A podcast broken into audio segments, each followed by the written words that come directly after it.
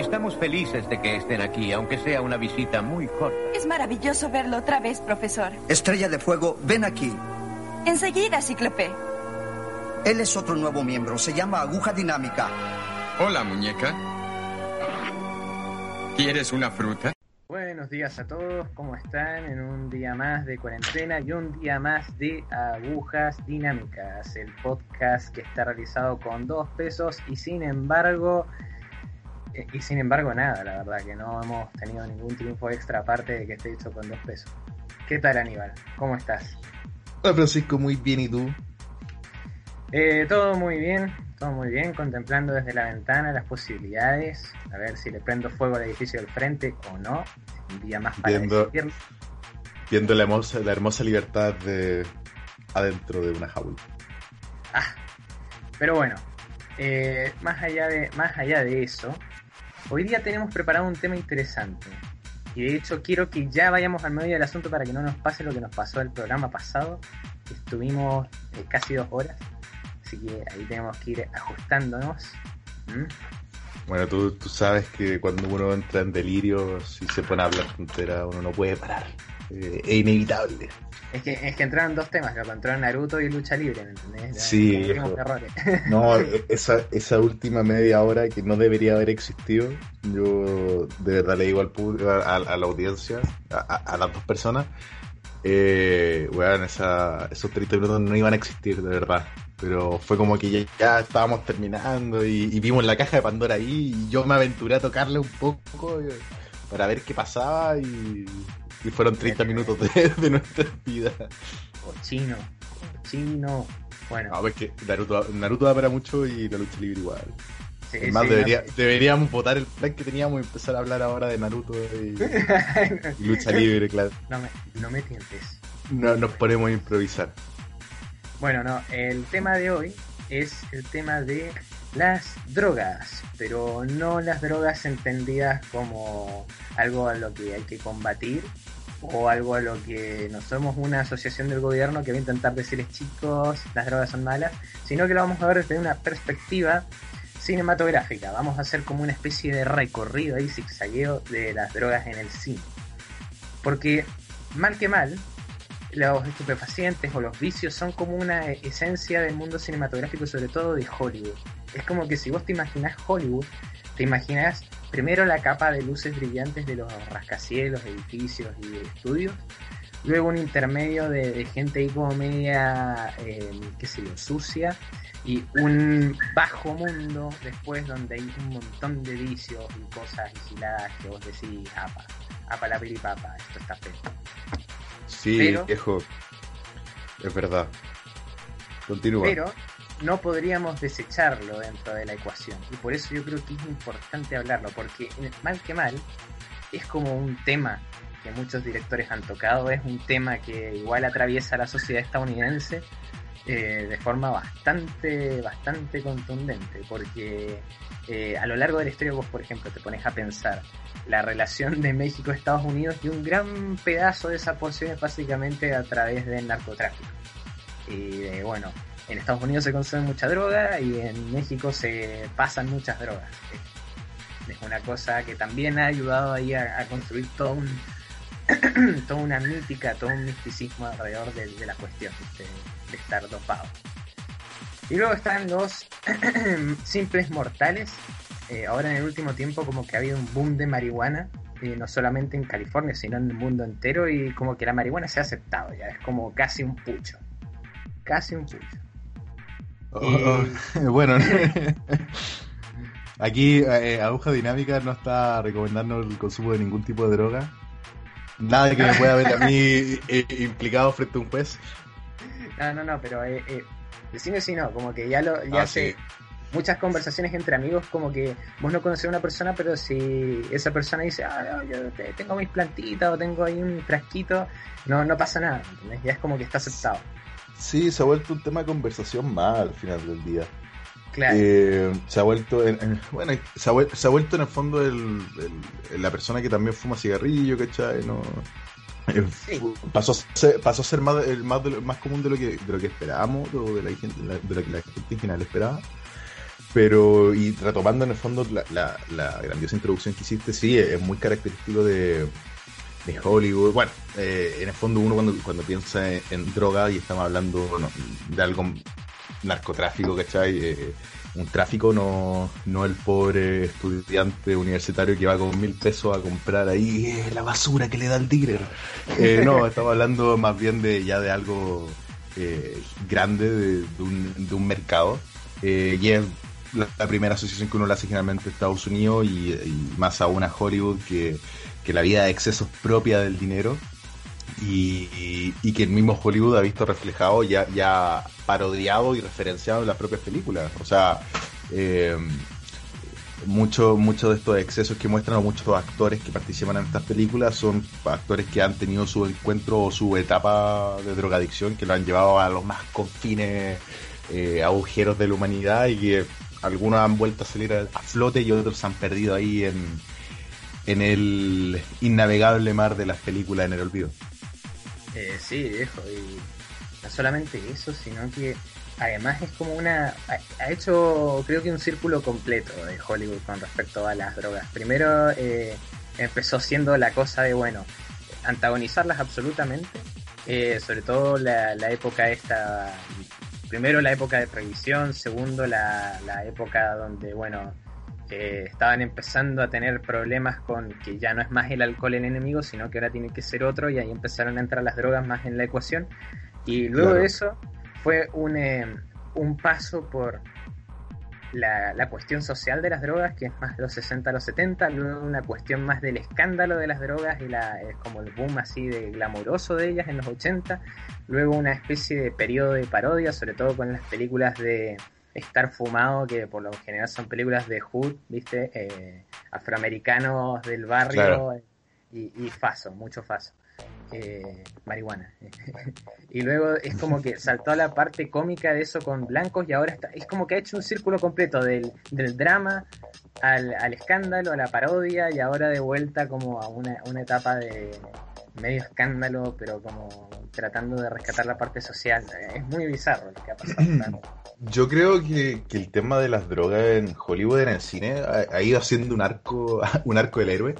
Eh, partió, como bien tú dices, en el fondo hay que, hay que entender que, que, al principio era, era considerado el alcohol dentro de, de esta prohibición de, esta, de estas drogas que hay que cuidar a la sociedad y que posteriormente, como bien dice, se, se va dejando más atrás y se dando cuenta que, hoy aquí tenemos este, este el círculo que, que en el fondo es el, que hay que tratar, que ya es con las drogas duras, la, la heroína, ¿cachai? Eh, etcétera. Eh, y pasando, y, a la vez también va siendo este Hollywood un reflejo de la sociedad actual, ¿cachai? Porque, como bien tú dices, tenía el, primer punto de ataque eh, o, la primer, o el primer punto de referencia dentro de la película, después avanzando la sociedad tenía otro, y actualmente, en el fondo, ya, ya es algo más. Eh, ya en el fondo, las películas sobre droga ya son referidas a, a, a, una época más antigua o, una vida de exceso más eh, netamente Hollywood, como eh, se ven diferentes películas, más que eh, dos afroamericanos fumando, ¿cachai? Yo creo que eso, eso, es muy de los 2000, eso es muy de los 2000, a eso voy, ¿cachai? Sí, sí, yo creo que el giro de eso, de hecho, fue como cosas como Pineapple Express, viste esa con Seth Rogen y James Franco. Bueno, e, e, eso, viste, que es ya como un, un chiste muy elaborado que rejunta visiones de... Que, que en el fondo, y, y, te abro, y te abro la reflexión, weón, eh, estas películas, muy bien la que tú dices, eh, son las nuevas American Pie, weón. Eh, sí, viejo, sí, sí, sí, Son las nuevas American Pie cuando se dieron cuenta que ya el humor no va por el lado de, weón, de mostrar senos y weones carreteando, sino a, eh, en el fondo, ver a, estos dos jóvenes de la vida cotidiana eh, que están fumados y que se ven en situaciones eh, que a lo mejor son fáciles de resolver, pero que frente a esta situación de estar eh, bajo el efecto de la droga, la resuelven de una pésima manera, ¿cachai? Claro, sí, sí, sí. pasó la, la, idea de ser eh, justamente el héroe sexual a ser el loser eh, dopado, sí. claro. Ya aprovechando eso, le hago el reclamo a todas las universidades chilenas. Yo cuando entré a la universidad yo pensé que iba a ser como American Pie. No sé, no en qué sentido, pero nunca, no, fue ni parecido ni nada. Eh, bueno, ahí hay otra influencia que es básicamente cómo es una universidad estadounidense, cómo te la pintan y cómo, cómo es la universidad a la que vos entraste. Oye, pero, pero ya sin, sin querer desviarnos del tema, porque sabemos que somos especialistas en eso. Eh, fuera yo el otro día hice la reflexión con, con American Pie y, y American Pie es muy estadounidense, pero en el sentido de que es muy fiel reflejo de, de lo que fue los 2000, los fines de los 90 y principios de los 2000 en, en la universidad estadounidense, ¿cachai?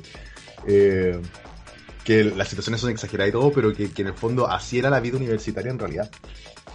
Sí, sí, hay un, eh, bueno, ya esta es la última mención, hay, hay un libro de Bret Easton Ellis que se llama, eh, ¿cómo se llama el libro este? Ed Easton. Bueno, la cosa es que es una universidad de artes liberales en Estados Unidos y es literalmente eh, eso, American Pie, pero una visión muy de las reglas de la atracción, así se llama el libro, The Rules of Attraction.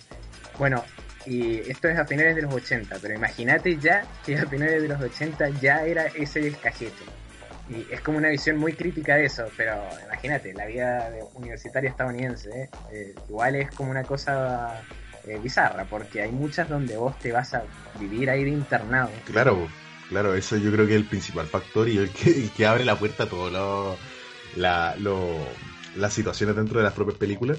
Eh, el hecho ese, porque en el fondo son, puta, eh, no, no me manejo mucho cuál es el margen educacional en Estados Unidos, como a qué edad tú entras a la universidad, porque allá tienen unos grados que yo no entiendo y que tampoco me tomo la molestia de estudiar, entonces habla- hablaría del, desconocimiento, pero, pero en el fondo es, tenía estos jóvenes que, eh, pongamos una edad, sobre 17 años, 25, el, el margen universitario en son, Estados los, Unidos. son, los, son los 18, de los 18 Sí, pero- hasta los, Tenía hasta estos, los 29, weón, 24.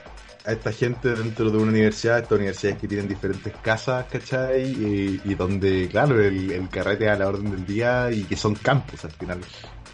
Claro, eh, la idea del campus. Todo, todo esto, claro, que está exagerado y idiotizado Sí. al máximo. Si tampoco, tampoco somos tontos nosotros para no darnos cuenta, pero, pero en el fondo es eso, en el fondo no tampoco se aleja tanto de la realidad de lo que se vivía. Claro, sí, sí. Bueno, hecho que ahora se ha visto completamente modificado debido al estado de las artes liberales en Estados Unidos y todo eso, que ha sido como modificado con la perspectiva de los social justice warriors y todo ese mambo. Ah, claro. Claro, con lo- Pero- las, las microagresiones, Claro, sí, con las como en South Park. bueno, y eso en, eh, ¿cómo se llama? Eso en Argentina no, no, viejo. Eh, ni la UBA, ni, ni la UNCUYO, ni la UNC, ni ninguna. Así, eh, eh, no sé, Argentina es raro con eso. O sea, no es raro. Yo creo que es la universidad latinoamericana promedio, ¿viste? Es como muchos de la con barba, con barba larga. eh, Ah, bueno, sí. Sí, sí, sí, obvio. Yo creo que va también por, por la por la cultura. Mira, sabes que nos desviamos caleta, te das cuenta. sí, sí, sí. No, Pero ya, para, para cerrar, para cerrar, con, con esto cierro y vamos a cambiar el tema. Eh, esto va muy también con la, con la propia naturaleza y, y- y costumbre ya latinoamericana eh, de este extremo, porque aquí somos mucho más, puta, no quiero decir eh, sencillos, pero de gustos más fáciles, ¿cachai? O sea, el, el- el- gringo necesita esta weá caótica, ¿cachai? Los barriles de cerveza volando y disparando cerveza por los aires, en cambio, weón, el latinoamericano, eh, tú con la caja de vino en el parque estás listo, ¿cachai? Y con la caja de vino pueden carretear 10 personas en el parque, listo. Y con eso terminas. mira, con esto, con esto cierro, con esto cierro. Mi única experiencia sí que fue más o menos yankee y es porque esta gente es muy yankee, son los ingenieros agrónomos. Los ingenieros agrónomos de la Universidad Nacional de Cuyo celebran una fiesta que se llama la fiesta del vino en lavarropa, que básicamente los tipos todo el vino que hacen lo van metiendo en unos lavarropas gigantes con mangueras y vos vas a la fiesta y tomás, tomás, tomás, tomás. Bueno, eso es lo más yankee que he tenido. Me suena a algo que quiero hacer. Eh, viejo, te- terminaron destruidos todos con un hachazo en la cabeza. Pero más, más encima en esa fiesta fue una amiga que se puso, se mandó un peo viejo, pero que impresionante. Se, en un momento empezó a abrazar a todos y les empezó a dar consejos de vida. No, no sé. Mua. bueno, bueno, pará. Ya, ahora sí, retomando Ya. el tema. Exacto. Bueno, eh, la primera película con la que eh, con la que pretendíamos abrir esto, mira, y hice toda una introducción diciéndolo rápido, eh, va a ser una que yo quería guardar en el fondo para que la habláramos, pero luego me acordé que no me gusta. Así que la dejé, la dejé para acá. Sí, vamos a tener un debate sobre esto. Eh, para otro, otro programa de. Yo me estoy enterando de esto en vivo. Eh. ¿En vivo? Sí. Ah, bueno, ahora lo vamos a discutir bien. Eh, lo quería dejar para un programa sobre cine de gangsters, pero lo vamos a ocupar ahora. Viejo, ¿te das cuenta que con esto puede marcar el fin de, de todo esto? De, esta, uh, viejo. Oh, esto es interesante para un nuevo giro de acontecimiento. eh, bueno, nuevo arco. la película es Scarface y voy a dejar que Aníbal haga acá los honores de introducirla. Mira viejo, en este momento me encuentro muy alterado, pero lo voy a hacer igual. ¿Ya? De verdad que esta sorpresa no me está gustando para nada. Pero bueno, bueno Scarface, eh, película estadounidense de 1983, dirigida por Brian De Palma y protagonizada por el queridísimo Al Pacino. Eh, bueno, el guion escrito por eh, Oliver Stone, inspirada en el film del mismo nombre de 1932, Scarface también. Y en el fondo esta cinta relata el ascenso y caída de Tony Montana, este cubano que llega refugiado a Estados Unidos, eh, o sea, un expresidiario que llega a Estados Unidos durante el éxodo de Mariel en mayo del, del 80, eh, junto a su amigo Manny Rivera, que está protagonizado por Steve Bauer, eh, que después veremos en Breaking Bad como uno de los capos del cartel, y que me gusta mucho esa referencia porque el, no, sé si lo sabíais, de partida. No, no, la verdad que lo, lo, pasé por... Bueno, Manny Rivera... Bueno, ya, ahora que sí que no una de tus películas Scarface, pero supongo que Manny Rivera, el amigo de, Tony Montana. Ya, el actor es el mismo de, Breaking Bad, el, capo de la mafia, el, que vive en México, en, eh, que tiene la mansión. Sí, exactamente. me, gusta, me gusta mucho que hay uno saber porque él usa un traje muy parecido al que usa en Scarface, como referencia, ¿cachai? Claro. Entonces me, gusta mucho esa, esa, referencia que hacen, ese homenaje que hacen en Breaking Bad a Scarface. Y bueno, eh, en el fondo es este expresidiario cubano que llega a Estados Unidos, llega a esta nueva vida eh, eh, y quiere en el fondo surgir en esta tierra las oportunidades que es Estados Unidos y que siempre lo, la imagen de Estados Unidos que nos venden en las películas. Eh, al llegar a Estados Unidos se da cuenta que en el fondo la vida no es fácil, que, que se tienen que enfrentar a diferentes cosas como el racismo y esto en el fondo uno lo puede ver reflejado en las primeras escenas cuando recién está entrando y él mismo hace un, monólogo expresando el por qué está tan disgustado con Cuba y la vida que tenía en Cuba. Eh, para posterior, bueno, eh, darse cuenta de que en el fondo hay dos formas de hacer la cosa en las tierras de las oportunidades, lento y seguro, eh, haciendo las cosas acorde a la ley o en el fondo infringiéndola y a tener un ascenso rápido que, es la decisión que, al final termina tomando y que desencadena en, diferentes eh, sucesos en su vida y dentro de este eh, de esta toma de malas decisiones va en el fondo el acceso a su imperio de dinero por medio del, de las drogas, del narcotráfico, aliándose con diferentes narcotraficantes, traicionándose con diferentes narcotraficantes y bueno, una vida de excesos que, que es lo que siempre dicen eh, o, hacen referencia en ciertas películas, eh, que el hecho que el, que vende, el, el del negocio de la droga, no puede consumir droga, ¿cachai? Eh, eso es lo que hace que el negocio de la droga sea que funcione, ¿cachai? De que, la está manejando, que el dueño de esto no sea el que consuma. Pero bueno, eh, este desenlace de... No creo que hablar de spoilers en la actualidad, una película de 1983 que es considerado un ah, clásico histórico por todo el mundo y que nadie puede tener una opinión diferente. Pero bueno, Francisco, ¿cuál es tu opinión frente a Scarface? Ahora que de verdad yo me encuentro aquí ah, en un terreno, terreno movediza, no sé dónde pisar ahora. Eh, bueno, Scarface es icónica en, el, sentido de que justamente retrata una época bastante particular de la historia de Estados Unidos, que es la de el éxodo de Mariel y bueno, la llegada de los marielitos, que así les decían básicamente a esta gente que llegaba en los, en los yates, barcos estos. Y un periodo complicado de la historia de Miami porque bueno, ahí viste se van produciendo los picos de violencia eh, criminal del narcotráfico, la cocaína, etcétera. Scarface, la primera cosa es, cuando a vos te mencionas Scarface, ¿vos de qué te acordás? ¿Del director o del actor primero? Del actor. Ajá. Bueno, eso es un mal indicio. Ah, eso, es un, eso es un mal indicio. Mi problema con Scarface es que eh, Scarface básicamente es una película que está hecha y, y se carga los hombros al Pacino. Eh, eso. O sea, eh, realmente Scarface, si vos te pones a pensar qué es lo que hace que sea un clásico, es Al Pacino. Es que es esa eh, performance absolutamente exagerada del, del personaje y de, bueno, del Sí, arco de- del villano. Te, lo puedo, te puedo conceder esa opinión. Eh, Bueno. la respeto. Y a mí la, el resto, bueno, por ejemplo, eh, la mayoría de la gente, y yo tampoco lo recomiendo ya, la, la versión del 32 eh, tiene, tiene un problema. Que no es que sea lenta ni nada, pero el, para la época, eh, o sea, para nuestros estándares actuales es muy cómica. O sea, realmente tiene momentos muy aniñados. Hay momentos donde... Ya, perfecto. Eh, que, pa- claro, pasa eso. Hay un momento donde están tiroteando un local y el tipo tiene que hacer una llamada. Entonces, como que está haciendo la llamada y cruzan las balas. Bueno, esa clase de momentos que te sacan, así como vos decís. Listo. Eh, la, ¿Cómo se llama? Eh, la, la Scarface del, del 83 tiene todas esas cosas que yo. Acá tengo un problema personal que no es tanto de Scarface. A mí no me gustan mucho los 80. Esto es otro punto de inflexión eh, que, que vamos a tener. A mí me, Oh, Dios. Ah, es que viejo, chorrea mucha grasa en los 80, ¿me entendés? Es como, siento... ¿Sabes qué pasa con los 80? Que esto es una cosa que he dicho eh, eh, con, con amigos.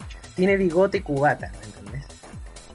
Ya. Los, los 80 es eso, es como una cubata ondulada y un, y un bigote prominente. Esa cosa estética no me gusta. Ya, sí te entiendo. bueno, Pero Pero, mira, eh, para. Para contextualizar de igual forma, la, la película original del 32 eh, en el fondo está ambientada con los italianos de los años 30, con, con ese, con ese éxodo y, y frente a esa situación, situación de Estados Unidos. Eh, Claro, sí. Que en el fondo después sentido- adaptan a la, la época contemporánea de la película en el 83 con eh, en el fondo el éxodo de, lo- de los 80 de los cubanos. Eh, sí, yo, yo siento que de hecho es una, una muy buena traslación de- del problema de migración. Eh, o sea, está bien hecho eso. Realmente lograron agarrar otro punto donde había un suceso de ese- eh, parecido y donde estaba al mismo nivel de discriminación, porque en el fondo Tony Montana es una, una caricatura de lo que de lo que se entiende por, por un, un marilito, un migrante Claro. cubano de esa época, y, y lo cual no quita que no hayan venido gente así, pero pero sí es es eso, es como una una recreación de los peores miedos de la sociedad estadounidense eh, encapsulados en, en la, en la figura del villano máximo, ¿viste? Bueno, de Bueno, hecho, el discurso donde el tipo dice, ustedes me necesitan, yo soy el villano que ustedes necesitan odiar. Exactamente. Que, que después lo replica Carman pero, bueno, pero sí, bueno, y, Scarface tiene otra cosa que es la- una crítica constante al capitalismo, eh, que está implícito y, que en el fondo también es la, es la antítesis de la vida en la que vivía eh, Tony Montana, po, que, que en el fondo él llega como, como este expresidiario y que se encuentra en este mundo y está empezando a escalar de manera turbia puesto, pero también esa ansia de más poder y más poder, independiente cuando ya el tipo ya está reventado y quiere aún más poder, ¿cachai? Eh, y, pero, y, y bueno, y Scarface, eh, como bien tú dices, ha sido una, una traslación eh, correcta, eh, o una adaptación correcta del problema migratorio que acontece en ambas épocas de las películas. Eh, y yo, bueno, es una de mis películas favoritas, me encanta la actuación de Al Pacino. Te, confiero el comentario de que en el fondo que uno, uno nota un, un problema cuando en el fondo el, el actor es más recordado que el director. Y que yo creo que es al revés en una película que sigue después de Scarface, que no es secuela, pero sí se siente como una como la secuela, ¿cómo se dice? Eh, no, no directa, que es Carlitos Way. Eh, Ah. También de, de Brian De Palma y, y Al Pacino. Sí. Que, que- que es considerado como la, la secuela de Scarface, no en el sentido eh, de historia, pero sí como la, la representación de la continuación de Scarface. Y que esa sí es más recordada como una película de Brian De Palma que el propio Scarface. Claro. Eh, y es que es un Tony, eh, o sea, es un Al Pacino mucho más moderado eh, en esa película. Eh, Ma- esa- mayor también, pues, ma- con más Claro. experiencia. Sí, sí, acá es, es- es muy teatral la, la actuación de, Al Pacino por eso es tan efectiva también. Pero Eh, bueno, con respecto a la, visión que tienen las drogas, bueno, viste, es como una visión, eh, sin glorificarla, termina haciéndola, porque en el fondo todos quieren ser un poco de Tony Montana. Todos quieren un poco de, ese glamour, exceso, eh, esa cosa, el tigre, la montaña de, merca. Viejo, yendo a eso, para mí una... para mí una de las mejores escenas del cine es la secuencia con Push It to the Limit. Ah, Sí, la secuencia musical. Con todo, el ascenso de, de Tony Montana, para mí, de verdad que una de las mejores secuencias del cine para mí, me encanta. Eh, y cómo todo lo que conlleva cuando ve eh, el letrero de El mundo es tuyo, cómo empieza, a, cómo, se muda, de va escalando eh, estatus sociales, cómo se casa, cómo el tema del tigre, ¿cachai? Y que, como tú dices, lo, muestran como todo tan esta, esta cosa tan derrochadora y ese dinero y esa, y esa pinta y esa estética en general de que tú, todo lo que ves en el, el entorno de Tony Montana, eh, tú sabes que está mal. O sea, tú sabes que, no fue conseguido legalmente, ¿cachai? Ni siquiera el pan de la cena fue comprado con dinero limpio. Eso, eh, esos ternos gigantes, el, el, habano, eh, las joyas, esa cosa de esa cosa bien cubana de estar ahí con la, con la polera mostrando el pelo en pecho, ¿cachai? Con, con el collar de oro. es una muy buena representación, encuentro yo. Sí, el, el Latin Daddy. Eh, Sí, esa, bueno, todos esos componentes, eh, siento que están, siento que, o sea, siento que están bien hechos en cuanto al glamour, viste, a eso, representar el exceso. Pero siento que, y esto yo creo que es también por lo que Scarface no me llama tanto, será porque también, eh, de hecho yo te la mostré cuando fuimos, eh, o sea, cuando fuimos, cuando fui yo allá, vimos Cooking Cowboys que para mí es uh. un, resumen muy, muy áspero de... Qué buena transición. Qué buena transición de, película.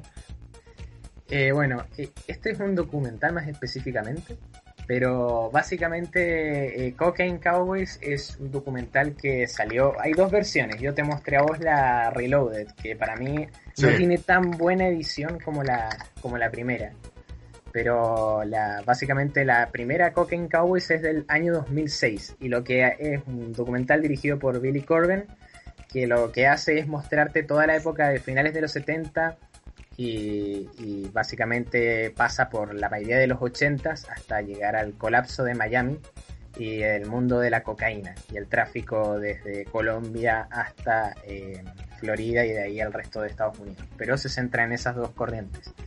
Y bueno, obviamente ahí adentro tenés eh, personajes clásicos del mundo del narcotráfico como Carlos Leder, Pablo Escobar, los Ochoa, y bueno, todos esos personajuchos, pero además tenés los eh, traficantes en Estados Unidos y los colombianos que vivían y cubanos que estaban en Estados Unidos eh, organizando todas las redes de narcotráfico. Y bueno, como eso se comió una ciudad. Y para mí, Cocaine Cowboys lo que logra es que vos al final del documental digas, mierda, culiado, qué asco sí, es verdad. Eh, yo encuentro que, lo, otro bueno que hace, eh, de, bueno, de partida de cuenta es bueno, pero me refiero que, una mirada buena que da es, el hecho de que todo este tráfico de drogas y todo este imperio de drogas que hay y este mercado eh, no es algo que sea, oye, decidí vender drogas de un día a otro, ¿cachai? Te muestra todo el, trasfondo y, que, la, y que, el hecho de vender drogas eh, estaba hablando de algo macro, no estamos hablando del dealer que te vende por Grinder. Eh, eh, lleva un, trabajo estructurado y de verdad es un negocio, ¿cachai? Con, todo, con, unos riesgos implícitos del, propios de él, pero que en el fondo se ve como un negocio, se trata como un negocio y que tiene pasos y, negociaciones propias de, un negocio convencional. A eso hoy. Eso está muy bueno. Eh, de hecho, la, el documental está contado con entrevistas con las mismas personas que hicieron esta, esta gilada. Eh, ya están todos viejos y bueno, de hecho en la versión Reloaded hay algunos que ya están muertos. porque la versión Reloaded se hizo como en el 2015, 14 por ahí. Pero bueno, eh, tenés la perspectiva de uno de los traficantes eh, estadounidenses, eh, que básicamente era como un distribuidor a traficantes chicos, tenés un transportista, tenés la pareja de uno de los traficantes, tenés un sicario, tenés policías, tenés abogados, médicos, bueno, eh, periodistas que estaban en la época, etcétera. Ellos te van contando a través de la entrevista eh, la historia de, cómo Miami se corrompió a un punto que la verdad es que la hizo como una segunda Chicago, pero incluso más violenta. Claro, que te, muestra todo, todo ese mundo muy propio de los 80, que es ese color rosado flúor, eh, que por debajo es un, un gris turbio, eh, que es el mundo de las drogas. Claro, es una agua estancada con sangre, eso. Exactamente. Y, lo logra muy bien, tiene muy buen fotaje, tienen muy buena... Eh, igual es altamente violento, o sea, si lo ven, espérense ver cadáveres de verdad, esperen ver eh, violencia. Y, bueno, y otra cosa que logra es que es este, este reverso de, de, Scarface, que vos con Scarface al final terminás como, bueno, sí murió, pero vivió como un grande. Bueno, acá esta gente... murió como un héroe. Bueno, esta gente eh, no, así con toda la riqueza que tienen a vos, no te dan ganas ni siquiera de acercarte a ese estilo de vida porque ves lo que les ha hecho. Y, y bueno. En el fondo eh, te, aterriza la visión que te da Hollywood a algo mucho más real, con las consecuencias reales de, lo, de los actos. Bueno, yo siento que también es eso, es la, la lejanía de los, de los sucesos, ¿viste? Scarface es en el meollo del asunto y, y bueno, si de hecho hay una anécdota del sicario de, que, entrevistan que dice, sí, fuimos a ver Scarface con unos amigos y nos reímos una banda, porque en la parte esa donde salen los dos que disparándole en el boliche a, Tony Montana, nosotros podríamos haber hecho eso perfectamente y el tipo estaría muerto. eso es una de las anécdotas que cuento. Pero, eh, ¿cómo se llama? Eh, la verdad que Cocaine Cowboy sí que una experiencia fuerte, así como para eh, meterse en, en, que fue el tráfico de drogas en Florida, eh, es buenísimo. Bueno, y una de las cosas que más te impacta es cómo convirtieron a Miami en, lo que es hoy. Porque Miami era una ciudad tranquila, o sea, era como un lugar donde iban los viejos a, la playa. O sea, la mayor referencia era, era eso, era esta esta actitud media Hawái con las playas eh, abiertas, grandes, libres, ¿cachai? De tránsito a la orilla de la carretera. Eh, y, como bien dices tú, con estos hoteles que son casi resort. Claro. Y eso, bueno, se, se modificó, o sea, se hizo toda esta cuestión bombástica de, que ahora es una ciudad nocturna, una ciudad donde pasan cosas, ahora va a ser un polo comercial. Bueno, todo eso, si les interesa el documental, van a ver cómo se fue construyendo con dinero sucio, con drogas, con violencia, eh, que igual habla, habla toneladas sobre, bueno, cómo un, hecho que es aparentemente irrelevante termina teniendo absoluta injerencia en la historia de una ciudad. Miami el día de hoy es un polo de referencia en Estados Unidos.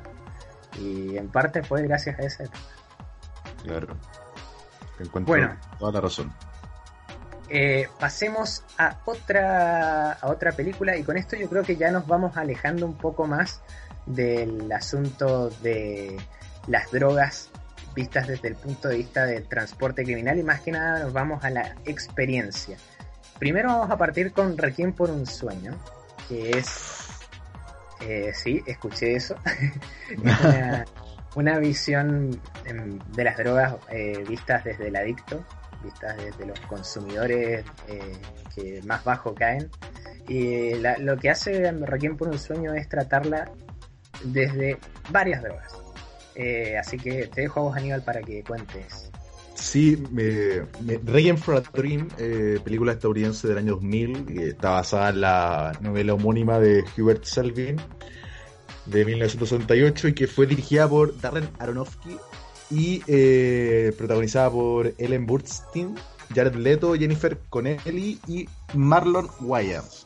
Yo me quiero destacar a dos actores de los que acabo de decir. Eh, la primera de ellas es Ellen Burstyn, eh, que fue nominada a Oscar por Mejor Actriz por la actuación que hace de la madre de Jared Leto dentro de la película. El personaje de Jared Leto, una actuación fantástica. También. y la de Marlon Wayans, este negrito que dijo yo, la, yo Requiem la vi hace, hace un tiempo, si no me equivoco la vi el año pasado, eh, a finales del año pasado la tengo que haber visto, Y a mí me sorprendió mucho Marlon Wayans porque es el actor que uno asocia a Scary Movie. eh, o, o a películas cómicas y verlo en un papel dramático. eh, que bueno, esta película, como digo, es del 2000, o sea, estamos hablando de 20 años atrás. El tipo ya no dudo que haga algún papel dramático en su vida en la actualidad. Eh, pero encuentro que el viejo, tipo actúa bien, actúa bien, en el fondo se puede ver la, eh, se, le- puede sentir que está actuando de una forma muy real, ¿cachai? Eh, Y vaya a saber uno si, en algún momento vivió alguno de los sucesos que transcurren dentro de la película, si al final eh, estaba hablando de, del, del perraje de, Hollywood. Pero bueno, para centrarnos, la película cuenta la historia de Harry Goldfarb, que es por Jared Leto. Ese tipo hay algo que no haga bien. Ah, sí, el Joker. Eh, bueno, eh, con, con Ellen Burstyn como la madre, eh, con Jennifer Connelly como la, la, novia de, de Jared y con Tyron, que en este caso es Marlon Wayans, eh, y que en el fondo va contando la vida eh, de ellos en razón de las drogas. Tenemos, y como bien dices tú, eh, apunta a la droga de diferentes puntos de vista, eh, no necesariamente a la droga eh, conocida como ya sea heroína, cocaína, etcétera, sino también hacen referencia a la propia adicción a la televisión, la propia adicción a las pastillas, y que a raíz de eso va, desarrollándose la trama. tiene un concepto muy que me gusta mucho, que es el hecho que la película se divide en, estaciones. Que tienes verano, otoño e invierno, y que a raíz de estas mismas eh, a raíz de estas mismas estaciones es el reflejo de lo que las drogas producen en, ellos mismos, ¿me entiendes? Tienes el verano donde te muestran los efectos de la droga o de las vivencias que tienen toda- eh, los personajes con las drogas y que en el fondo lo buscan como placer para sentir algo más, que después de ellos se sientan realizados, etcétera. Eh, después tienes o- otra época que ya cuando se pasa a otra estación, donde tiene el otoño, donde vas viendo los efectos de la droga sobre ellos, ya no son los mismos que tenían en verano, sino que empezáis a ver que eh, tienen consecuencias más eh, fuertes sobre ellos, ya sea sobre las decisiones que tomaron o sobre su propio cuerpo. Eh, tienes eh, a la mamá volviéndose adicta a las drogas y ya perdiendo un poco el, el- el conocimiento y la razón. Y ya después tienes el invierno que trae el desenlace de la propia película, que no voy a spoilear porque considero una película que hay que ver, eh, que es importante en sí la trama y el desenlace. Eh, y que en viendo, en el fondo uno ya va viendo las consecuencias propias que trae eh, la vida que estaban viviendo ellos. No sé cuál es Sí. tu experiencia con la propia película, tú, Francisco. A mí el Requiem por eh, me, me gusta. No es de, no, no siento tanto tanta pasión por esta película. Yo sé que estas son revelaciones que no te gustan. Sí, exactamente.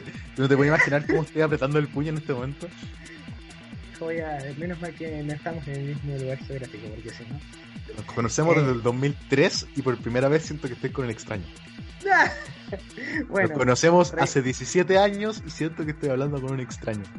Ah, viejo. Eh, no, a mí lo que me pasa con eh, Darren Aronofsky, siento que es un, un director que es muy bueno con los conceptos visuales, en el sentido ese de... eh, de hecho, todas sus películas, si vos te pones a ver desde Pi hasta El Luchador o... o el- Uy, eh, bueno, eh, o si no, ¿qué otras películas tiene? Bueno, no importa. Eh, son todas como son todas como exper- experimentos muy muy visuales. Y Requiem por un sueño juega mucho con esa cosa viste de, de seguir a los personajes como con, con un close up muy agresivo cosa de que sientas como que hay presión atmosférica casi sobre la persona eh, de que cada vez que alguien se toma una droga es como el efecto físico que tiene sobre sobre ella eh, Oye, pero Pepe, eh, la secuencia de cuando ellos consumen drogas y el enfoque que hacen, ya sea a los dientes, a los ojos, a la, a la sangre poniendo de las venas, eso ha sido una secuencia que ha pasado a la historia de Hollywood, weón. Sí, que- no, por eso, eso lo menciono como un plus. Es una, Más, más una cosa. o sea, es muy bueno recreando eso. Eh, a mí lo que me pasa con Requiem por un sueño es que siento que no es de. O sea, siento que en el hecho de ser tan bombástica, por ejemplo, cuando ya empieza la música esa de. mm, que casi. eh, que ti- tiene casi un rollo, viste, de, de tragedia griega, eh, a mí me. como que me sobrepasa. como que me, Ya. Me va para el otro lado y es como que le pierdo pierdo la- el anclaje o la, la cuestión es orgánica. Que ya más adelante vamos a hablar de las películas que me producen eh, la sensación que a vos te produce Requiem por un sueño. Eh, pero siento que es una buena película, solamente que la experiencia de qué es ser un drogadicto de mierda, ¿no? la, la, la, la vuelve una experiencia trágica. O sea, es una experiencia de una tragedia griega. Y es como Ya, que a mí comprendo. esa- esas cosas como que... Pero es una buena película, es recomendable. Mm, Tampoco spoilearía el final porque siento que igual es un camino que cada, sobre todo por el de Ellen Burstyn, que para mí es el personaje de la película. Sí, o sea, eh, la, la actuación que hace. eh, Sí, y el, y el camino como personaje que hace yo siento que también es como de los más eh, de los más fuertes. Como que al final terminás como con una sensación ahí de... Sí, viejo, eh, en fondo te deja, te, te deja con la angustia propia de, de la situación que está viendo, porque es una situación que uno puede llegar a ver en familiares o gente cercana, así, de, algo más de lo normal. Estamos hablando de una, de una persona que está abandonada por su hijo, que consume drogas, ¿cachai? En el sentido de que consume una, una inmensa cantidad de pastillas, se sienta todo el día frente a la televisión, su mayor eh, tiene este problema con el tema del peso, por tanto consume pastillas para bajar de peso, baja de peso, se siente fea, ve la tele, eh, quiere verse dentro de la tele para verse aceptada, porque en el fondo también busca el- la, la aceptación de su grupo de amigas, ¿cachai? Y, y en el fondo un descenso a la locura propio de, de seguir una ilusión eh, y ese vacío eh, emocional, espiritual eh, que tiene la propia madre de un hijo drogadicto. Sí, sí, sí. Perdón por ese análisis tan... pero es que me siento enojado, me siento enojado. No, bueno, eso, pero, pero yo por eso rescato mucho la parte del Embursen y yo siento que vale la pena la película también por eso. Es como que es la parte que más, más fuerte me, me agarra. Bueno, Te Pasa- comprendo, ex amigo. Ex amigo, te comprendo bien. Continúa. Bueno, ahora voy a hablar de una de las películas que, que a mí me produce la sensación que a vos te pasa con, con Requiem por un sueño. A mí, Pánico y Locura en Las Vegas. Oh. A mí, Pánico y Locura en Las Vegas me produce lo que a vos te debe producir Requiem por un sueño, que es una experiencia bombástica, pero que, sin embargo, debido a, a todo lo que hay detrás de Pánico Locura en Las Vegas, la siento mucho más cercana y siento que entiende muy bien qué es estar drogado. Viejo amigo, en Pánico Locura me- de Las Vegas me pasa que deseo estar ahí. Deseo estar viviendo esa, esa, esas situaciones eh, irreales. Bueno, las deseo sí. vivir. Eso- Para poner un poco en contexto, básicamente Pánico y Locura en Las Vegas está basada en una novela de, ¿cómo se llama? De Hunter S. Thompson, No que es un periodista, es un periodista estadounidense que es muy conocido por implantar el método Gonzo del periodismo, que el Gonzo periodismo básicamente es vos ponerte en el centro de la noticia. O sea, vos te pones como eje de subjetividad ante lo que estás narrando. Y te pinta para algunos muy buenos análisis, si bien no para todo estilo periodístico. Y esa novela la agarró Terry Gilliam y la hizo una película que está protagonizada por Johnny Depp y eh, Benicio del Toro. Y tiene Qué algunos dupla. cam- eh, sí, dupla. Y bueno, la novela está escrita más o menos de una forma justamente de una de las experiencias en Las Vegas, novelizada, del propio Hunter S. Thompson. Y básicamente es, estos dos tipos en Las Vegas yendo a cubrir una carrera de, de, de motos en el desierto y de autos en el desierto y estando todo el tiempo, pero todo el condenado tiempo drogado con todas las cosas posibles habidas y por haber en la galaxia de cocaína, eh, ácido, adrenocromo, todo lo mescalina, todo lo que pueda haber sobre poppers, todo, todo, todo. Bueno, y es un de alguna manera logra, pese a que los dos personajes nunca están lúcidos en la película, logra hacer un análisis muy coherente sobre una América dislocada por las guerras en el sudeste asiático, por el, ¿cómo se llama? Por la muerte del, del verano del amor ese de los hippies, por el, ¿cómo se llama? Por toda esa como atmósfera de negatividad que rodeaba buena parte de Estados Unidos y también por lo que es- significa Las Vegas, básicamente es una especie de oasis en el medio del desierto que igual es una ciudad absolutamente hecha para el vicio. Entonces, Sí, que estos dos personajes eh, descarrilados completamente se metan ahí y nunca estén lúcidos, logra hacer un encantador análisis. Bueno, las actuaciones de los dos son perfectas y logra muy bien para mí recrear esa sensación de estar perdido, eso de cuando ya no entendés ni culo, de que decís, mamá, vos quién sos, cuando, cuando en ese momento donde, viste, ya, ya decís, eh, bueno, en algún momento iré a entender de vuelta qué, qué significa ser yo. Algún día volveré. Claro, algún día volveré y lo recrea excelente, viejo. Es muy buena la recreación de que es estar al palo. Viejo, además que, que, que en el fondo lo- los personajes en sí son contraposiciones claras, o sea, tenéis dos, dos tipos con personalidades diferentes y muy marcadas, eh, Sí. y, que las, y que las decisiones que toman ambos son muy diferentes y a la vez muy marcadas. O sea, y, que, y, a- y que ambas decisiones traen un caos completo y, como, bien, y como bien dices tú, están son dentro de decisiones de personas que no están dentro de, de, de este plano existencial. Eh, entonces se, va- se van armando situaciones demasiado graciosas y a lo mejor no muy alejadas de la realidad. O sea, eh, Claro, eh, es, es dos tipos al pedo de drogas viajando por la carretera con todo. O sea, imagínate qué te puede suceder a ti viajando por la carretera en un descapotable, por la car- carretera de Estados Unidos, con un descapotable al pedo en drogas. Es como, weón. ah, es, es un tour de emociones. oh, absolutamente. Y, y yo creo que siento que eso es como la parte, no glorifica la- las drogas, pero te da la sensación que te dan.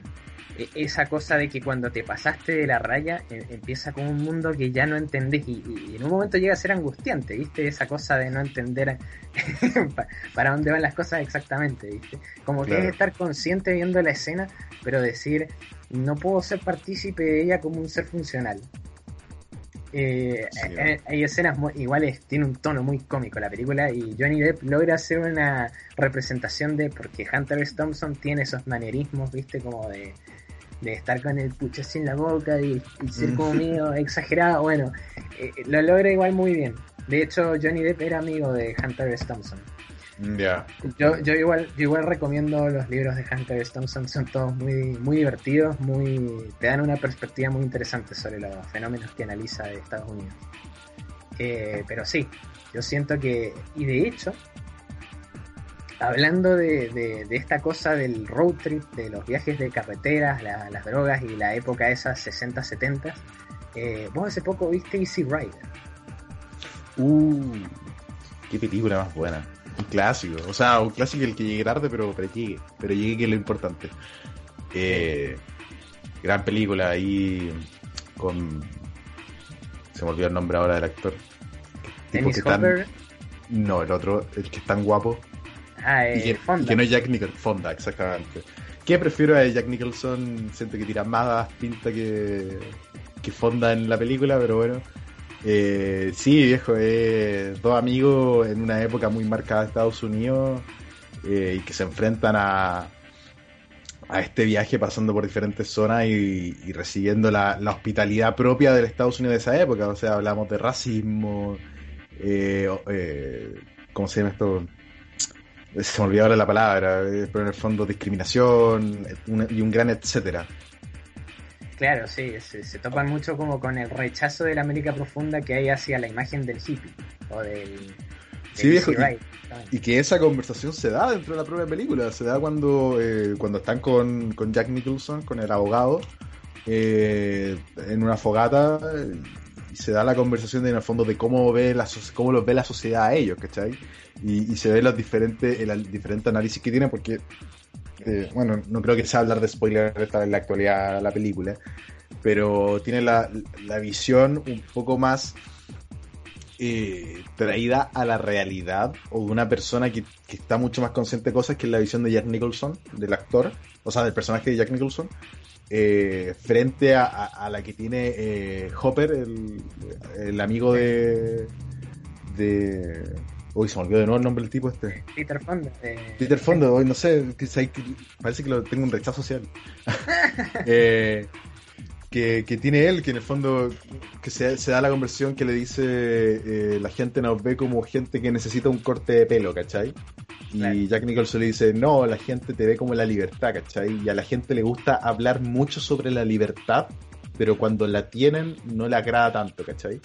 Eh, y, y que en el fondo va a eso, va ellos siendo la figura de tipos que decidieron qué hacer con su vida para bien o para mal, a gustos colores, pero que han decidido hacer su vida y que están tomando sus decisiones acorde a, a lo que a ellos les motivan y que trae las consecuencias propias del rechazo de la sociedad eh, hacia ellos y hacia las propias decisiones que ellos van tomando con los desenlaces que, que trae la película. Sí, es una, es una película muy, muy juvenil, o sea, está hecha realmente como con, con ira de, de propia de, jóvenes de, la época, es una visión media marca igual del contexto, pero justamente porque también se está terminando el verano del amor, se está terminando la época hippie. Y, y, tiene, tiene esa escena donde están en el Mardi Gras que van a Nueva Orleans y están absolutamente empapados en ácido los tipos.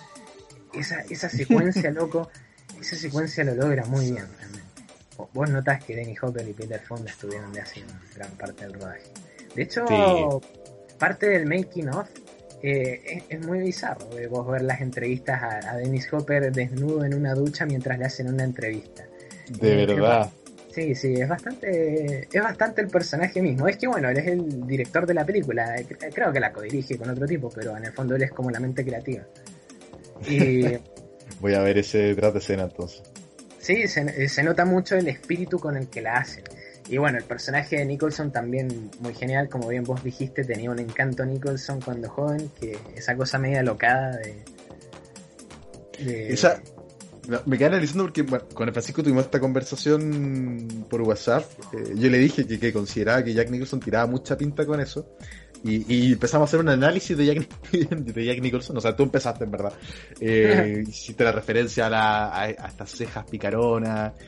Y, y yo también me puse a analizar y decía, en el fondo este viejo, este buen representa, al menos en la película, ¿cachai?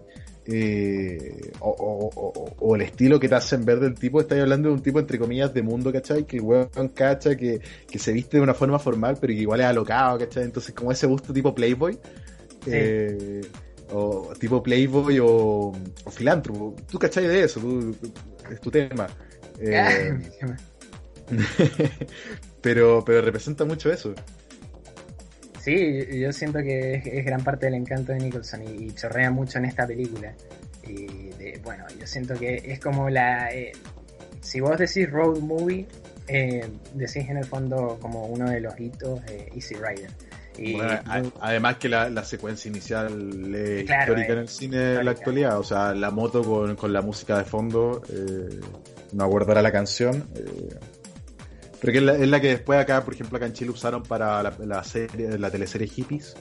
Eh, usaron esa música que, que, que profunda que, que profundo recuerdo pero, pero usaron esa referencia, en el fondo, es más, usaron esa secuencia, así como después, así como en Machos, usaron la secuencia de, de Perro Terracero. sí, de eh, no, sí, es, muy cierto, es muy icónica la escena y también es de alguna manera muy gracioso que se haya vuelto una cosa muy comercial.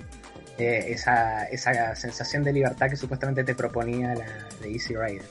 Pero bueno, eh, y, es, una sensación que, que, es propia de esta, o sea, la película, la trama es muy propia de Estados Unidos. Eso de recorrer Estados Unidos de un extremo a otro en motocicleta por la carretera, ¿cachai? Y en el desierto es muy. Si no es en Estados Unidos, no puede ser en otro lado, ¿cachai? Mm, claro, sí. yo creo que es eso, es la obsesión del propio estadounidense por de, alguna manera recordar el viaje al lejano oeste o el, hecho de atravesar el propio país, conocer tu propio país. Una cosa que. Para que decirte que. Mucho para qué decirte que a mí al final me, sorprendió mucho. Que como, ah. ah sí, a mí, también me pareció como. Igual lo he visto en varias películas de esa época que es como que al final terminás diciendo, eh, viejo, esto, pero de la nada, ¿eh? De la nada. Sí. Es que no, tampoco, yo creo que también en la época no estaba la, costumbre, la mala costumbre de, de, extender más allá las cosas de lo que dan o, o hacer secuela por hacer secuela, así que en el fondo prefieren terminarlo. Eh, me parece que fue eso, ¿eh? Me parece que fue eso. Danny Hopper como diciendo no les voy a dar ni la oportunidad. sí, claro. Ustedes no van a hacer otra película drogados, así que bueno, vamos a terminar esto aquí. Hablando de, hablando de justamente gente que tomó la oportunidad para hacer una secuela por no tomar decisiones radicales. Eh, hay una película de 1996 de Danny Boyle que los dos sabemos cuál es y es protagonizada por Ewan McGregor y trata el tema de la heroína en Escocia. Qué gran película. Yo tengo ahora mismo un póster eh, al frente mío. Es muy bueno, sí. Trainspotting. Basado en una novela, eh, justamente el, bueno, el escritor de Trainspotting de hecho aparece en la película. ¿Ah, sí? Eh, sí, boludo, es la, es la monja el que les da la, las... eh, ¿Cómo se llama? El que les da la heroína en, en ese apartamento de mierda. Ah, ya, ya. Bueno, ese es Irving Welsh, ese es Irving Welsh, que es muy conocido porque sus novelas justamente tratan el tema de las drogas o la juventud escocesa eh, hecha mierda. Y, y yo siento Muy que en ese sen- eh, eh, ah, sí. Yo siento que en ese sentido es algo muy de las Islas Británicas y el tipo logra encapsular muy perfectamente eh, una sensación de época. Tanto la novela que se orienta un poco más a qué es vender heroína también, y la versión de Trainspotting que, de la película que es que es ser un adicto de mierda. Sí. Porque, y, y bueno, los protagonistas son adictos a la heroína, pero sin embargo tenés otros tipos de adicciones como a la violencia, que es Ah, el como personaje. Biggie. Claro. Y, y para mí, eh, Transpotting eh, logra también, siendo que quizás no es una película tan, tan históricamente relevante, pero es muy buena. A mí me, me gusta mucho. Me, me gusta las... el- Tiene ese, ese aura de. Con todo el respeto del mundo, porque Transpotting es una de mis películas favoritas de la vida. Entonces tiene ese aura de, de suciedad, ¿cachai? De que estáis viendo como un film clase B.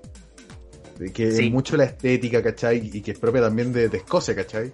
Eh, eh, como, como país, Escocia te- eh, es, co- es considerado algo muy. Eh, ¿Cómo decirlo? Eh, es un lugar donde tú pasáis por afuera de un bar y vaya a ver a hueones agarrándose porque pelearon por fútbol, ¿cachai? Eh, es ese nivel de, de sociedad el que mantienen ellos. Sí, sí, yo, yo siento que es eso, es ese monólogo de Ewan McGregor diciendo Escocia es el peor lugar del mundo y ni un poco de aire puro va a cambiar ese hecho. Eh, bueno, para, para mí Transpotting eh, logra tratar muy bien también el tema ese, ya viste, cuando se roban la morfina de los asilos, cuando eh, todos los intentos de reinserción en la sociedad fracasan, cuando básicamente eh, todo, se, todo se vuelve una espiral de autodestrucción. Y, y bueno, ese momento, ese momento de absoluta culpa donde el tipo reacciona que es cuando el amigo lo meten a la heroína y el amigo muere. ¿Verdad? Ese, eso yo creo que está en un punto de inflexión también muy crudo, que está tratado de, de manera muy, muy real, boludo. Es como que Mira, no, no, no se vuelve algo melodramático, pero se vuelve algo real. Sí, eh, te, te encuentro razón y yo creo que va que en el fondo tú en Trainspotting cuando al, al principio de la película cuando tienes como a todos reunidos, ¿cachai? Porque tenía a Biggie, a Sick Boy, a Spud, a Renton, eh, al amigo que jugaba fútbol con la novia, ¿cachai? Que ese es como el, el grupo, eh, por así Sí. decirlo, al principio de la película y tú lo puedes, lo puedes asimilar mucho a la realidad porque en el fondo tú dentro de ese grupo tú ves a, a gente que está con la gente equivocada en el lugar equivocado, ¿cachai? Eh, porque tú veis, Spud, digo, eh, es un adicto, pero es un, es un, es un weón más, ¿cachai? Es un, es un loco que, de- que está ahí porque por malas decisiones está ahí, ¿cachai? Pero el, tipo es un tonto, ¿cachai? No, tiene como mayor eh, eh, implicancia. Eh, eh, tenía a Renton, que Renton en el fondo sí está metido en la droga, pero no es entre comillas un mal tipo, ¿cachai? Tenía al, que juega fútbol, que en el fondo no es un mal tipo y que está ahí porque está ahí dentro de tu grupo de amigos, que tu grupo de amigos tóxico, ¿cachai? Donde tenía al, más tóxico que es Bigby y, y a Sick Boy, ¿cachai? Entonces, eh, tiene en el fondo es gente en el lugar equivocado con la gente equivocada y que a raíz de eso también va tomándose las decisiones dentro de lo mismo. Eh, es como cuando entra eh, Diana al, al, a la ecuación, ¿cachai? Y que estáis viendo, bueno, es una, una niña escolar que está en el lugar equivocado mezclándose con una persona equivocada, ¿cachai? Claro, sí, sí, sí. Y yo siento que también eh, trata muy bien el tema eso del grupo de amigos, porque hay grupo de amigos que llevas hace mucho tiempo y de cómo la vida misma te va, eh, lo va machacando y va separando a la gente y va, algunos se mueren, otros caen en culeado, cuando el momento en el que Sick Boy básicamente se le muere el hijo, como Sí, viejo. hijo no aceptado. Eh, Es el tema, y, y- y se le muere el hijo y un hijo que también hasta antes, o sea, y que sacan por conclusión que es de él porque el weón que más lo sufre, pero, pero también te dejan la pista de que tampoco nadie sabe en verdad de quién es el hijo, ¿cachai? Claro, sí, sí, sí. Eh, a mí me, ¿cómo se llama? La, verdad que me parece una película que trata muy bien ese tema. Eh, logra, logra darte la sensación de, bueno, las vueltas de la vida y cómo hay gente que realmente se queda, se queda muy, muy atrás o realmente se queda aplastada por las propias decisiones o por las situaciones que vive.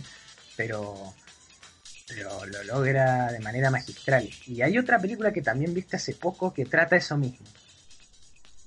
Y también yo creo que lo hace de manera muy magistral, que es Drugstore Cowboy. Oh. Oye, viejo, tú pasaste de, de- del principio de este podcast ahí machacarme el corazón, así, hacerme dudar de la amistad con Scarface, y, y ahora estamos aquí sacando películas buenas. Yo creo que estáis Eh. tratando de compensar el daño que me hiciste. Eh, Es mi, es mi super truco, viejo. Es mi super truco. De- destruirme para... Me lastimas porque recomponer. me quieres. Claro, te lastimo porque te quiero y, y además eh, esto es como una situación donde al final del capítulo te vas a haber olvidado como tantas otras veces de que esto ya había pasado antes. Solamente que yo soy muy hábil. No. Intentas hacerme fuerte. claro. No, eh, Drugstore Cowboy es una película de 1989 dirigida por eh, Gus Van Sant, que recordarán o no, y eso da pie para que vean algunas películas más, como My Own Private Idaho con Kenny Reeves y River Phoenix, o Elephant sobre los tiroteos de Columbine. Oye, buena película eso. Eh, sí, y yo creo que esas son como de, de, la- de las mejores que, de Gus Van Sant, sinceramente. Tiene muchas más, pero, pero para mí, bueno, esto y Drugstore Cowboys es como eh, de lo más intenso. Y la película es protagonizada por Matt Dillon, que para mí es un director, ah, director, actor sumamente desaprovechado de Hollywood. Y- Sí. Sí, te, encuentro, después de haber visto la película te encuentro razón por lo mismo, porque había estado demasiado perdido de mi, de mi radar y, como bien te dije a ti, mi única referencia era Loco por Mary de él cuando pensé en él, ¿cachai? Sí. Eh, ¿Cómo se llama? Eh, bueno, la película básicamente trata de un grupo de, eh, de amigos y también de hace mucho tiempo que son unos drogadictos y trafican de, de, eh, con drogas de poca monta, ¿viste? Como para conseguir más drogas y viven un estilo de vida que es absolutamente autodestructivo. Y, y yo quiero, quiero tu visión de la, de la película, Aníbal, porque vos estás fresco con esto. Vos la viste hace poco. Mi visión de la película. eh, Uy, ¿cómo podría...? Yo creo que si debiese asemejarlo primero a una película, la semejanza más directa yo encuentro que Trainspotting, la verdad. Sí. Eh, que te da una mirada muy, muy al estilo Trainspotting, eh, mucho más eh, centrada o condensada, en virtud que son un menor número de gente y que está mucho más marcada la... No, no, no, en Trainspotting están marcadas las personalidades, sino más bien lo- los rangos que usan cada uno dentro de la misma, ¿cachai? Eh, tiene aquí al, al personaje principal, que, que en el fondo es el líder de esta banda de, de, de drogadictos, ladrones, etcétera, eh, que las aspiraciones son en el fondo de eh, robar la droga suficiente para consumir ello y para vender un poco y conseguir un poco de dinero, ¿cachai? En el Eh, fondo, eh, brevemente, una breve interrupción. Yo creo que acá el protagonista es Sick Boy. O sea, el personaje de Matt Dillon es un Sick Sí, Boy. sí, exactamente. Sí, es, es un sick boy que, eh, que en el fondo sí, él eh, va conduciendo a, a diferentes personas que, igual que Trainspotting, tenemos a personas que están con la gente equivocada en el lugar equivocado, que es como la novia del, de, este, de uno de los socios de, de Oh, la sí, banda. Que en el fondo es la, el, el típico estereotipo que hacen en Hollywood de la chica de 16, 18 años que se escapa con el con la pareja que es drogadicto, ¿cachai? Eh, es la Bimbo Girl, pero venía menos. sí, exactamente, y que se enfrenta, weón, esto no es el paraíso que, que me prometen, ¿cachai? Y que ya estoy en esto y ya no puede salir, ¿cachai? Porque en los momentos de mayor tensión de la propia, de ese propio personaje dentro de la película, eh, en el fondo nunca está como la opción de me voy para mi casa y voy a dejar esto, ¿cachai? Es como, Claro. bueno, la tratan mal o le pegan y es llorar, esa es la respuesta. Eh, Sí, sí. Entonces, claro, está ya dentro de este mundo, ¿cachai? Eh, y es un mundo que está regido por, eh, por el líder que necesita las drogas y se necesita conseguir la droga para poder vivir un día más, ¿cachai? Eh, y con los desenlaces propios que va siendo el- el hecho de meterte en un mundo donde eh, tienes que robar para tener y después vender, ¿cachai? Y, y con las implicancias propias de eso. Sí, absolutamente. Y, también lo que el otro giro de torque que tiene para mí la película es que la película sigue después de, de la fase del pico, porque podría haber cortado después del pico de Sí, eso- de. Es más, viejo, eh, a mí me, me, me, me- me- dio curiosidad eso por el hecho que ya la película dura una hora cuarenta. Eh, a, las, a la hora 20 está ya, eh, no quiero decir definido, el- pero ya, ya está terminada la película, por así decirlo, ¿cachai? En el fondo ya, ya pasó todo el, el clímax de la película y, y ahora estás viendo el post-clímax. Y tenéis Claro. 20 minutos de, de ver lo que sucede después de que, que, entre comillas, la película ya terminó. Y para mí eso es algo eh, hermoso y genial, porque justamente es ese el, el camino de, bueno, esto le pasa a una persona que se mandó todas estas cagadas. Claro. Y, y ahora intenta integrarse de vuelta a un mundo que, bueno, lo, básicamente lo tenía como un marginado absoluto. Exactamente, y tiene, y tiene mucho de la, de la equivalencia a lo que es Renton en Trainspotting, o sea, Claro. este weón que tiene que partir de abajo, ¿cachai? Eh, y va y va de a poco teniendo el dinero para el alquiler de un cuarto con un baño, ¿cachai? O sea, donde el baño está dentro de la misma pieza, ¿cachai? Eh, y, y ahí ir escalando y, y da mucho ese diálogo que tiene en un momento de la, de la película él con, con su expareja, que es el hecho de... eh, en el fondo no, no siente la misma sensación, claro, o, o esa misma satisfacción que sentía en un principio con las drogas, ¿cachai? Pero siente que esta vida no es una mala vida, ¿cachai?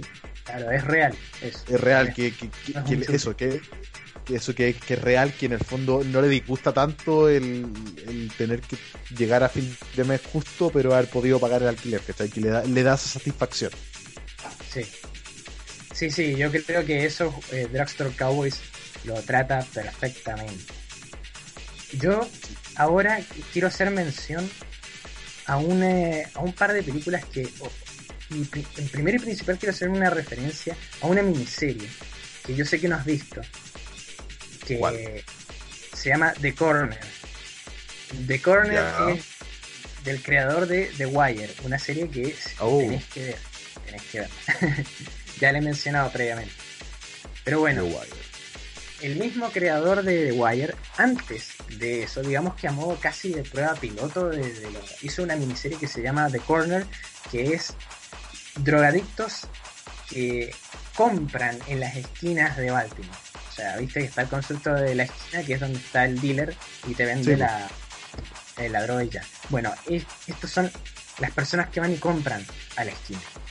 Y es Ya. como, como eh, esa droga va degenerando, bueno, en una eh, en Estados Unidos afroamericano de finales de los 90, eh, principios de los 2000, absolutamente degenerado, sobre todo Baltimore, que es una, una ciudad propensa a la violencia, sobre todo en los barrios afroamericanos.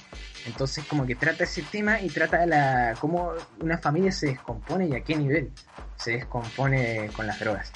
Es muy cruda, es, eh, son muy pocos capítulos igual, pero tiene con eso terminás como decir, ah, qué, qué horror, qué horror, cómo, cómo se degenera todo.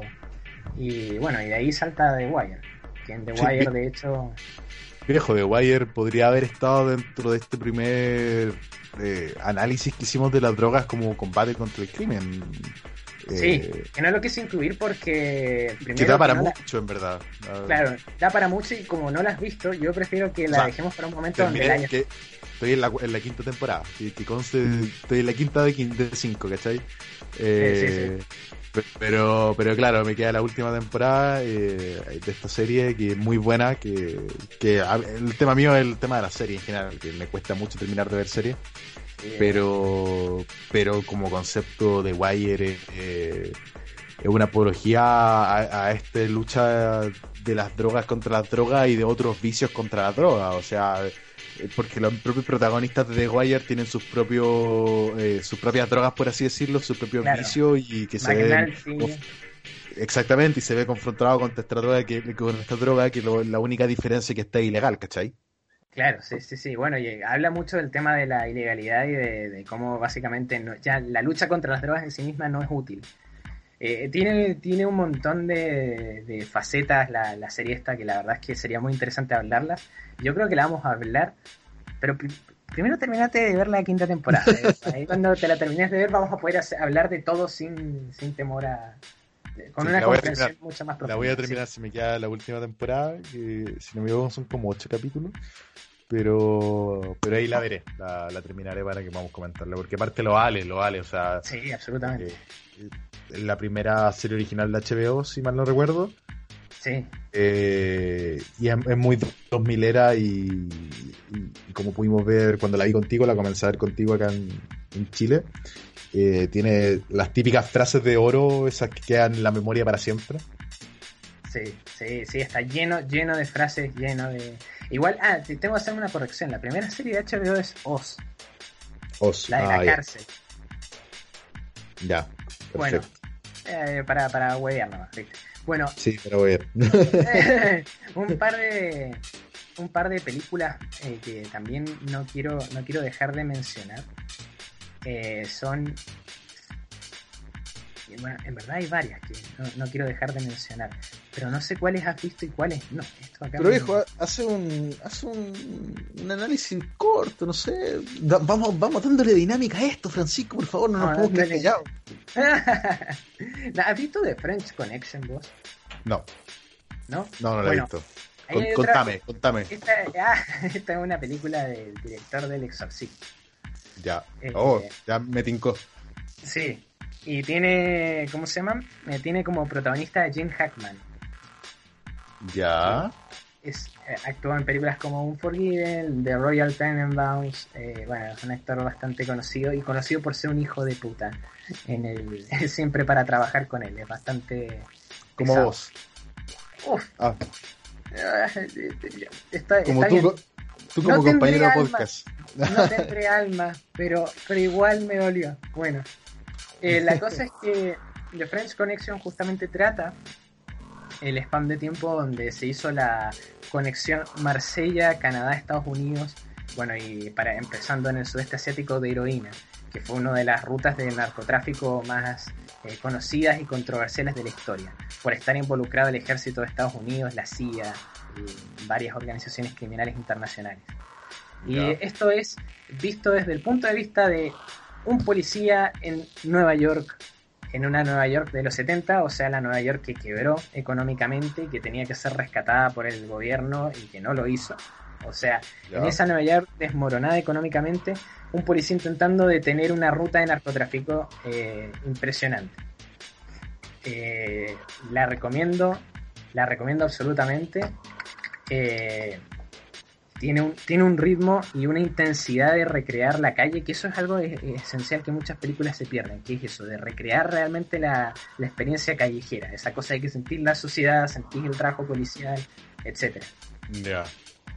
Así que bueno, O sea- ahí va una recomendación más. Eh, viejo, una recomendación muy rápida por lo que acabas de decir, eso de sentir la, ese trabajo policial, ese submundo, esa sociedad que vive la policía.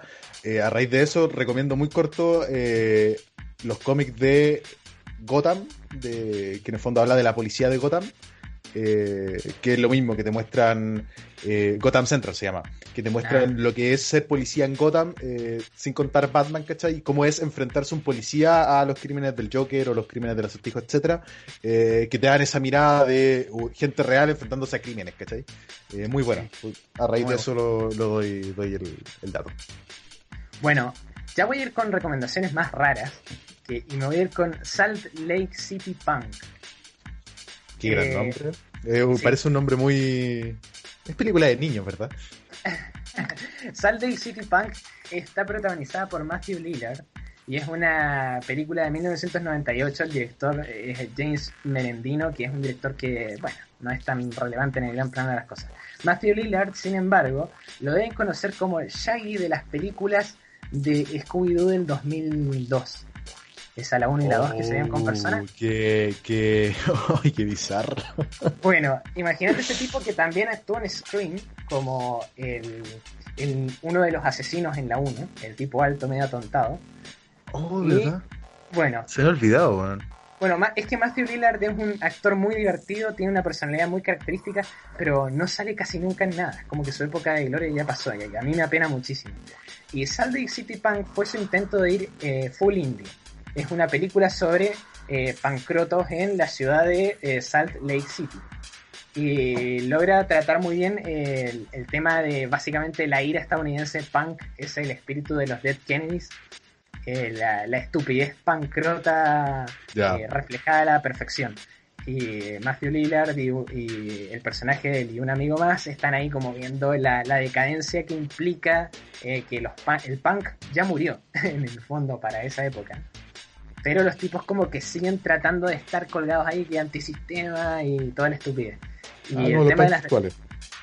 eh, claro, nada más que ya llevan como 30 años tarde, o sea, ya está bien, ya, ya estuvo bueno ya. Eh, bueno, Podrían eso- trabajar, ¿eh? Claro, podrían dejar ya el asunto, si ya estuvo. Bueno, esta, esta película se la pueden encontrar hasta en YouTube, creo. Eh, la verdad que la- es tan poco codiciada que igual a mí me da pena porque tiene ideas buenas. Y, y- y de hecho es uno de los lamentos que tiene Matthew Lillard con su carrera, porque le puso onda. Así que la, la dejo ahí recomendada también. La- Después mándamela por interno para poder verla entonces. Me, interesó, me, me llamó. Bien. Puta, viejo, yo me gustaría también mencionar un par de películas que tampoco diremos que se en el tintero, eh, muy por encima, porque yo creo que aquí de partida da para hablar mucho y, y a la vez también no hay mucho más que decir que, que es Lobo de Wall Street, eh, la película del 2013 dirigida por Scorsese, un grande, Sí. eh, basada en la vida y memorias de Jordan Belfort, de este estafador, etcétera eh, actuada por Leonardo DiCaprio y que en mi consideración era la película por la cual DiCaprio debía ganar el Oscar, no por El Renació. Eh, y, bueno, y te muestra la vida de este tipo de, de estafador, este lobo Wall Street, eh, propiamente tal, que va escalando eh, lugares, estratos sociales y a la vez también va cayendo dentro de este mundo de las drogas con secuencias muy cómicas y muy eh, enigmáticas como son el manejar el auto cuando está bajo este efecto de la droga y, y las decisiones de vida, el, en el fondo consumir droga eh, de cualquier parte del cuerpo humano, ¿cachai?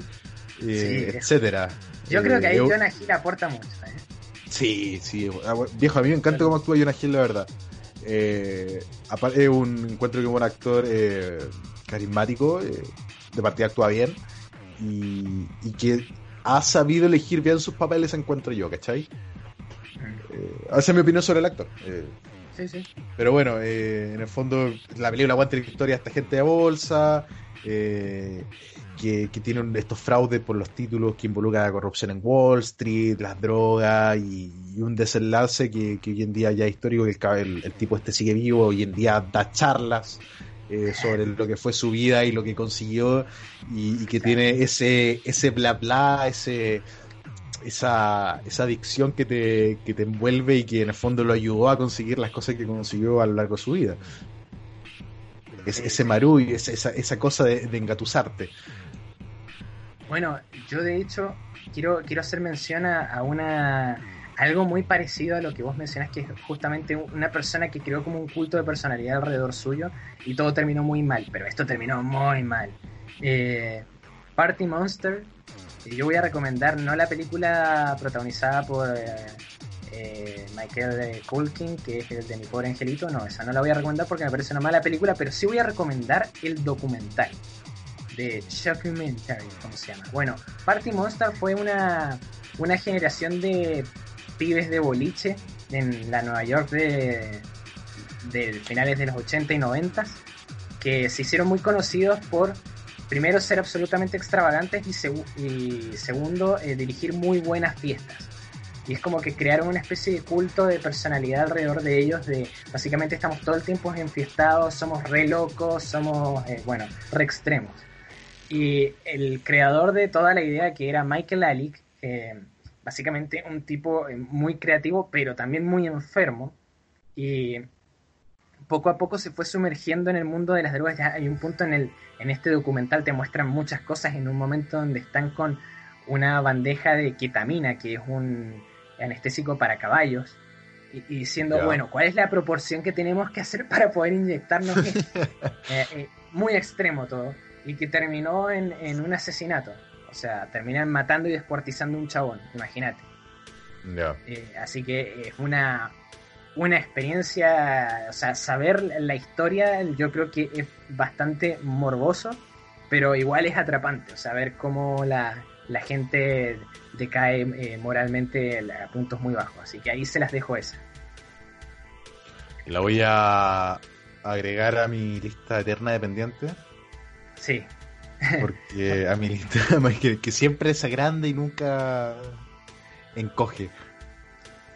Bueno, yo voy a mencionar dos muy muy muy brevemente que no se me quiero que se me queden en el tintero. La primera es The Lost Weekend, que es una película muy vieja, de más o menos de los 40, pero que trata el tema del alcoholismo y lo trata muy bien. Y trata básicamente la decadencia, adicción y el proceso de, limpiarse a uno mismo en, en todo eso. La verdad que para la época está muy bien tratado el tema.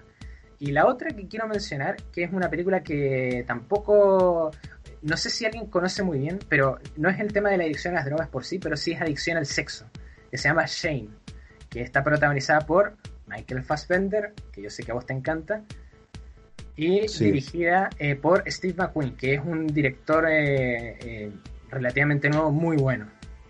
Y no confundir con el actor viejo. Bueno, y este, esta dupla ha, hecho varias películas y Shane para mí es una obra maestra y logra representar muy bien lo que es ser adicto a algo y llevar tu vida en descontrol. Esas son las dos que quiero recomendar para terminar con mis recomendaciones. Mira, yo para terminar esta, esta recomendación y este, en el fondo, este pequeño listado, que, siempre va a quedar corto, hay cientos de películas que, se nos han olvidado y, o, que no hemos visto eh, del tema.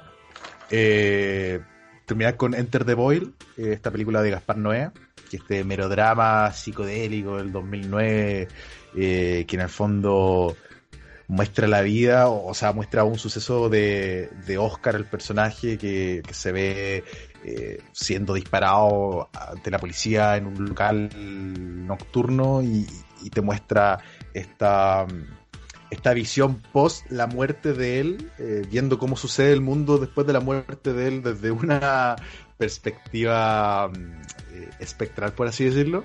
Eh, y que en el fondo parte la película con el protagonista consumiendo DMT, este tipo de droga, intentando entrar a este local que se llama The Boil.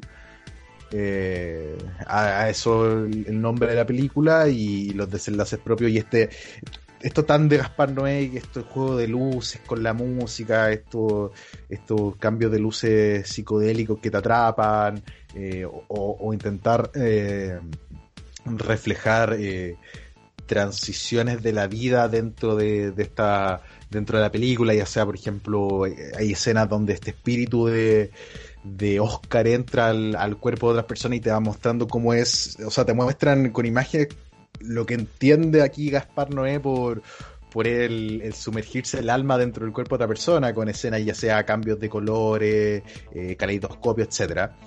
Esa película eh, me gustaría también hacer mención a Naked Lunch, eh, Almuerzo Desnudo. Eh, ah. Una película que el nombre tiene al menos dos mentiras. Pero esta película del 91 basada en, en la novela homónima de William Burroughs y, que también te muestra una. Eh, un, te cuenta una historia eh, llena de esta, de esta incomodidad, de escenas chocantes, eh, de, un, de un escritor que, que también es, que, es, que trabaja con pesticidas, que la novia se vuelve adicta al pesticida, que él empieza a tener alucinaciones, que a lo largo de la película se da cuenta que te vas, dando cuenta tú que el tipo está alucinando por droga, ¿cachai?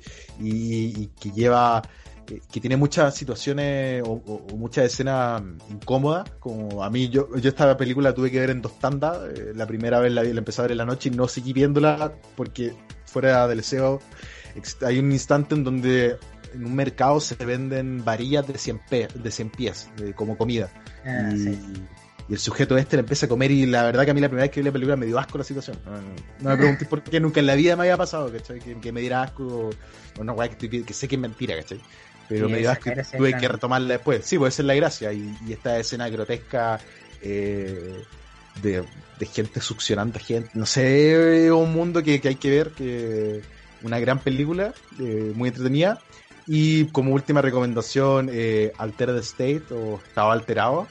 Eh, esta película dirigida por Ken Russell y basada también en la novela. Qué, qué, qué curioso que todas estas películas sobre drogas estén basadas en novelas homónimas. Ajá. sí.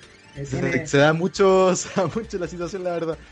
Pero bueno, está basada en esta novela homónima de 1978 y que también estaba hablando de, de- de un personaje donde un profesor universitario de psicología que, que estudia la esquizofrenia, que empieza a experimentar con sí mismo, que, que busca esta sensación de sentir un de sentir más allá de lo, de lo corporal eh, y en investigaciones eh, experimentando con, con drogas, con diferentes procesos médicos eh, y que también es una una volada de mente fuerte. Yo de, yo de hecho retornaría al tema este de, la, de las drogas solamente para hacer una especial sobre películas psicodélicas, así que te, que te transporten como a esa sensación. Eh, ahí incluiría hay- Altered hay varias. States.